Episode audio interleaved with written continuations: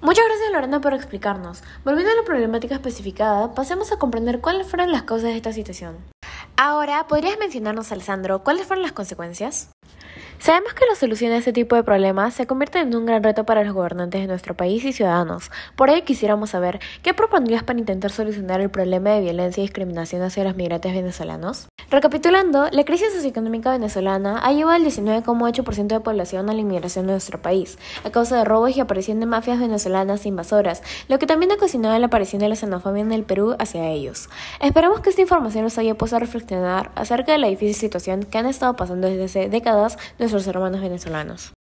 Estimados oyentes de su programa, hemos llegado al final de esta transmisión. Hasta pronto.